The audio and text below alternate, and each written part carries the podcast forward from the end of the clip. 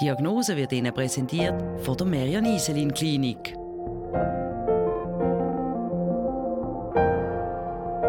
Herzlich willkommen zum Diagnosetalk. In der letzten Sendung haben wir über die Narkose geredet über Teilnarkose und Vollnarkose und vor allem haben wir uns fokussiert auf die Angst von Patientinnen und Patienten haben vor so einer Narkose. Auf dem 3 haben wir aber feststellen, dass die Frauen, die wir begleitet haben, gar keine Angst haben. Heute reden wir nochmal über die Narkose.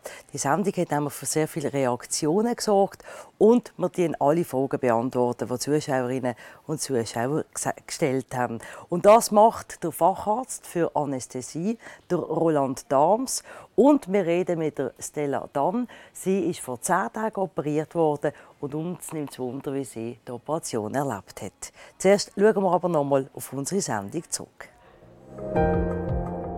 Häufig ist die Sorge um die Narkose grösser als die Angst vor der Operation. Patientinnen und Patienten haben Angst, zum Beispiel nach einer Vollnarkose nicht mehr zu verwachen.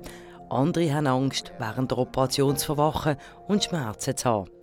Im Vorgespräch versuchen die Anästhesisten, diese Ängste zu nehmen und besprechen mit den Patientinnen und Patienten den bevorstehenden Eingriff und die Narkose. Was gibt es für verschiedene Grundformen der Narkose? Da gibt es einmal vom Kleinen angefangen, also von der lokalen Anästhesie, wo nur ein kleines Gebiet betäubt wird. Das muss nicht unbedingt der Anästhesist machen, das kann auch ein Zahnarzt machen oder im Zahngebiet oder ein Chirurg oder Hausarzt. Dann gibt es die, die Regionalanästhesie oder in dem Sinne Teilnarkose im Unterschied zur Vollnarkose. Die Regionalanästhesie, eben, wo eine gewisse Region anästhesiert wird. Bei der Spinalanästhesie die Segment unterhalb dem Gebiet, wo man erreicht mit dem Lokalanästhetikum, das heißt in der Regel unterhalb vom Bauchnabel. Dann gibt es noch die Vollnarkose. Das ist dann eben, wo man das Bewusstsein dort beeinflussen vom Patienten. Jetzt gibt es einen Peaks. Jetzt mal Husten Jawohl. Gut. Alles gut? Unter der Liquor die Flüssigkeit, die zirkuliert in dem Kanal. Und, und ihre, ihre Anästhesie hebt jetzt wie lange, ohne dass Die wird jetzt sicher vier Stunden anheben. Als nächstes wird der 28-jährige Anastasia Schero die Gallenblosen entfernt. Die Operation basiert unter einer Vollnarkose. Bei einer Vollnarkose sind Patienten bewusstlos. Die läuft normalerweise so ab. Zuerst werden die vor der Operation üblichen Vorbereitungen getroffen, wie das Anlegen von einem venösen Zugang. Bei der Vollnarkose ist es so, dass durch die Medikamente, die wir verabreichen ähm, oder dem Patienten verabreichen, dann, äh, ähm, die Atmung aussetzt. Also der Patient schnauft nicht mehr selbstständig. Und wir müssen dann mit, mit, dem, mit der Maske und mit dem Beutel ihn so weit unterstützen. Also wir beatmen den Patienten beatmen in diesem Sinn. Mit diesen 11 bis 14 äh, Beatmungshüben pro Minute. Ist das, wovor Patientinnen und Patienten am meisten Angst haben? Zu wissen, dass sie eben selber gar nicht mehr groß? Und das ist auch den meisten gar nicht bekannt oder nicht so bewusst, dass man dann gar nicht mehr schnauft in diesem Sinn. Herzlich willkommen zurück zum Diagnosetalk. Herr Darms, die Sendung hat für viele Reaktionen gesorgt.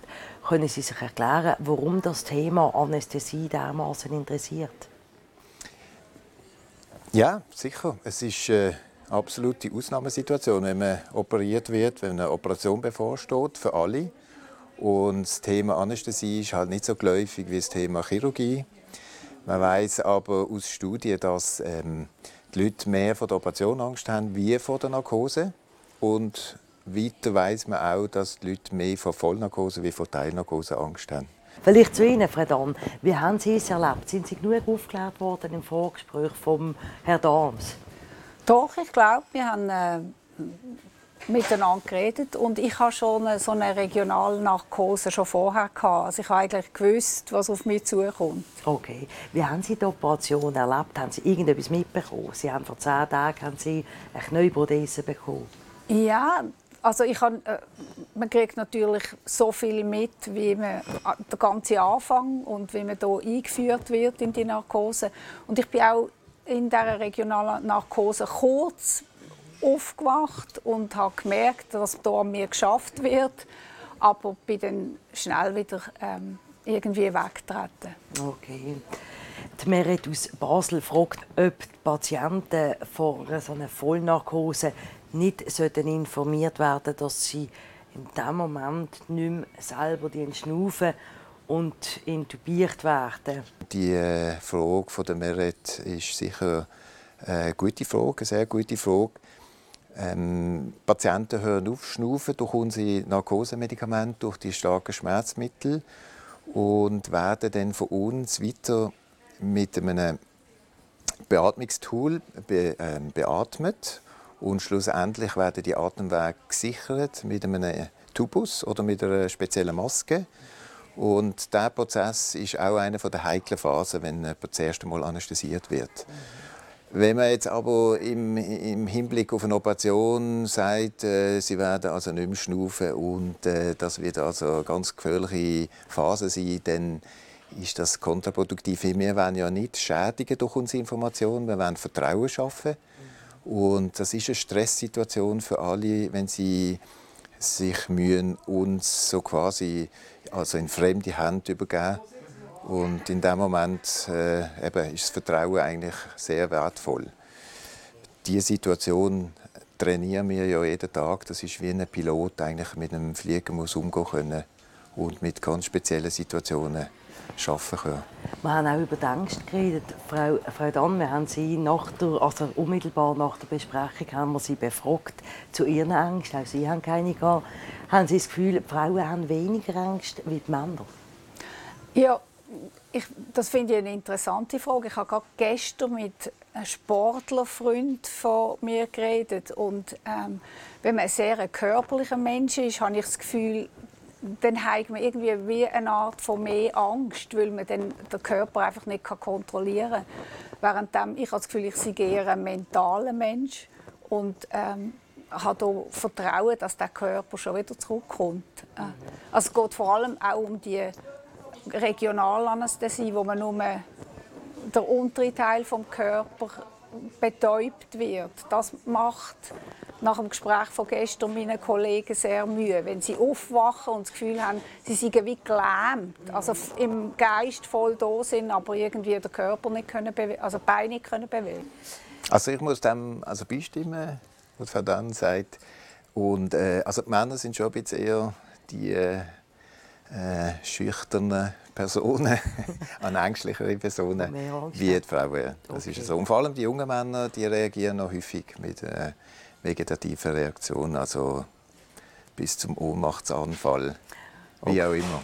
Ja, im Vorgespräch oder während der, also vor der Narkose? Dann? Gut, das gibt es im Extremfall schon im, im äh, Vorgespräch, mhm. dass jemand halt eben sich schon projiziert in die Phase und kaltschweißig vor einem sitzt und wirklich äh, auch stark reagiert. Das gibt es schon okay. auch, ja. Aber dann vor allem bei der Anästhesie. Ja. Auch die nächste Frage ist, ist ein Mann, der, der die gestellt hat. Das ist der Lawrence aus Basel. Und er fragt Sie, Herr Dahms, ob es auch schon vorgekommen ist, dass jemand aus einer Vollnarkose nicht mehr verwacht. Ich habe das jetzt selber noch nie erlebt und ich würde es behaupten, auch von Kollegen und Kolleginnen haben das nie erlebt. Das ist schon eine anästhesiespezifische Komplikation. Es gibt sicher Patienten, die nicht mehr aufwachen, die haben aber einen Unfall gehabt, mhm. der schwerwiegende Folgen hat auf den Organismus. Und da kann der Anästhesist halt auch kein Wunder vollbringen. Und dann in dem Sinn ist dann das ähm, Ableben erfolgt durch den Unfall selber und nicht durch die Anästhesie. Okay. Und insofern habe ich es noch nie erlebt. Ja. Okay, hoffen wir, es bleibt auch so. Frau Dann, haben Sie irgendwelche Nebenwirkungen gehabt nach der Narkose? Ist es nicht rühmlich oder schlecht gewesen? Oder haben Sie gar nicht gespürt? Ja, nicht. Ich, ich glaube, das ist nicht die Narkose selber. Wenn man das erste Mal wieder aufsteht, nachdem man eine Operation hat, oder das ist mir wenigstens so gegangen, ist es einem immer leicht schlecht. Mhm. Aber ich weiß nicht, ob das Narkose ist oder das einfach der, der Kreislauf allgemein ist. Fragen wir doch gerade den Arzt nebenan, was ist es? Das kann beides sein, durchaus. Okay. Es gibt halt leider ähm, Personen, die äh, die morphinähnlichen Produkte, die starken Schmerzmittel schlecht vertragen. Mhm. Kombiniert mit dem ersten Aufstehen, wo der Kreislauf noch nicht so fit ist und man dann aus diesem Grund äh, die, äh, Unwohl, das Unwohlsein hat oder die Übelkeit entwickelt. Also es kann kombiniert sein, die Problematik. Okay. Vielleicht abschließende Frage. Muss man Angst haben vor einer Narkose? Nein, sicher nicht. Man muss sich gewissermaßen ähm, Anästhesist und der Personen, die für einem selber arbeiten, anvertrauen. Und die sind alle top ausgebildet. Wir haben mittlerweile super gute Überwachungstools. Und ähm, in dem Sinn ist Anästhesie keine vor, wenn man gesund ist. Es gibt dann krankheitsspezifische ähm, Risiken. Wenn jemand schwer herzkrank ist, schwer lungenkrank, dann ist natürlich eine Operation, ein operativer Eingriff immer ein Risiko. Und kombiniert mit dem Eingriff selber, also ist es nur ein Handeingriff oder ein Fingereingriff oder eine große Bauchoperation oder eine Brustkorboperation, zusammen mit dem kann sich natürlich das Risiko dann schon äh, vergrößern für eine Komplikation. Aber insgesamt ist Anästhesie heutzutage eine sichere Sache. Das nehmen wir zum Schlusswort. Danke vielmals, Herr Dams. Danke vielmals, Frau Dann. Ihnen alles Gute weiterhin, ohne Schmerzen hoffentlich jetzt mit der Prothese und dass Sie gut wieder unterwegs können sein Auch Ihnen danke vielmals fürs Zuschauen. Uns gibt es am 5. Juli wieder. Dann reden wir zum Thema Impfungen. Ziemlich passend, weil die Zahlen steigen leider wieder. Wir reden aber nicht nur über Covid-Impfungen, sondern Impfungen generell. Das mit dem Dominik Plus, mit dem Hausarzt. Bis dann haben Sie eine gute Zeit und bleiben Sie gesund. Die Diagnose ist Ihnen präsentiert worden von der Merian Iselin Klinik.